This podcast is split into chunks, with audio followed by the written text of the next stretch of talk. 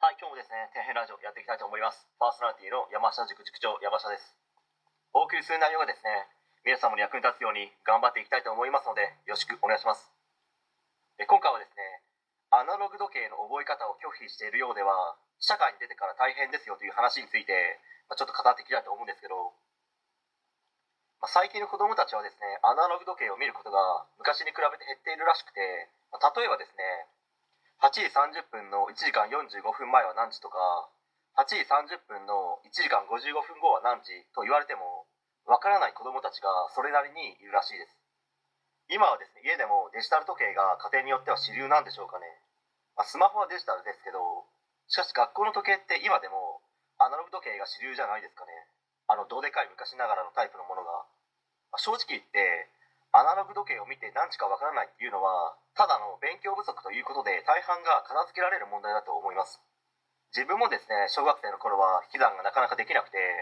まあ、クラスの中でも数え棒ってあると思うんですけどあのカラフルなやつ。あれをですねいつまでも使い続けていた記憶がありますね。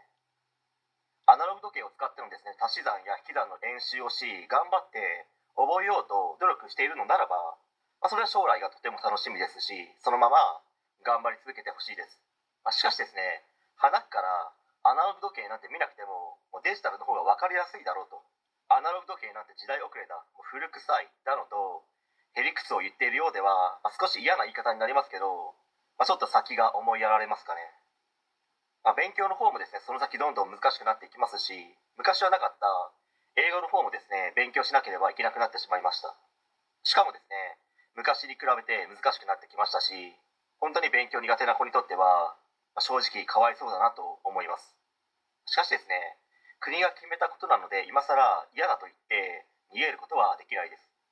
算数の方もですね小学校5年生6年生で図形だとか速さの問題などが出てきますけど、まあ、勉強していないと普通に分からなくなると思います、まあ、自分がですね小学校56年生の時はこの辺りの問題が全然分からなかった記憶がありますね。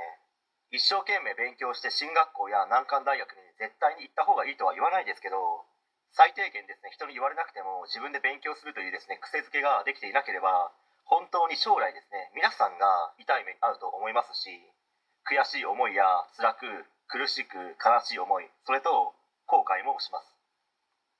自分はですねいつか皆さんが頑張らなければ痛い目に遭うであろうことを経験してきた先輩ですので皆さんにはですね自分のような経験をしてほしくないんですよ、まあ、ですので今からならまだ間に合うと思いますのでまずはですね自分ができる範囲からでいいですので頑張ってみてください。応援してます。はい。え本日は以上になります。ご視聴ありがとうございました。できましたらチャンネル登録の方よろしくお願いします。